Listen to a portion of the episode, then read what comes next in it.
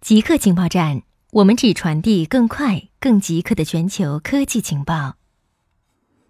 阿里第一颗自研芯片正式问世。走过十个年头的阿里云栖大会，今年又在颜值爆棚的杭州云栖小镇举办。以往年不同的是，今年张勇到岗上任，担任阿里巴巴集团董事会主席，首任执行官。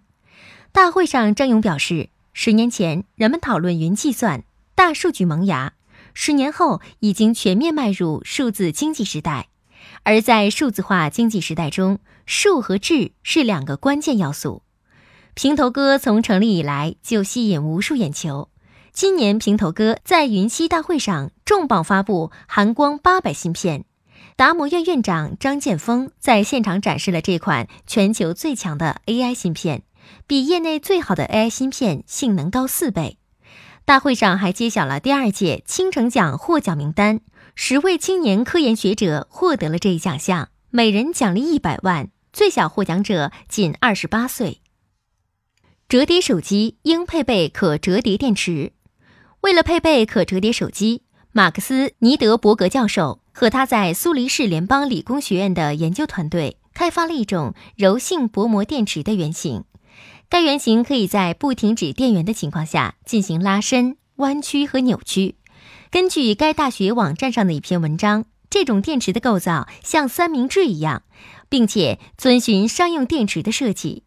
尼德伯格称，有关可折叠电池的研发甚至已经超出了手机。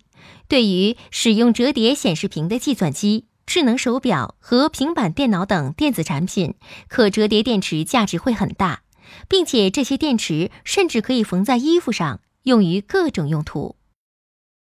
使用 Windows 十的设备已经超过九亿台。微软周二表示，Windows 十现在已在超过九亿台设备上使用。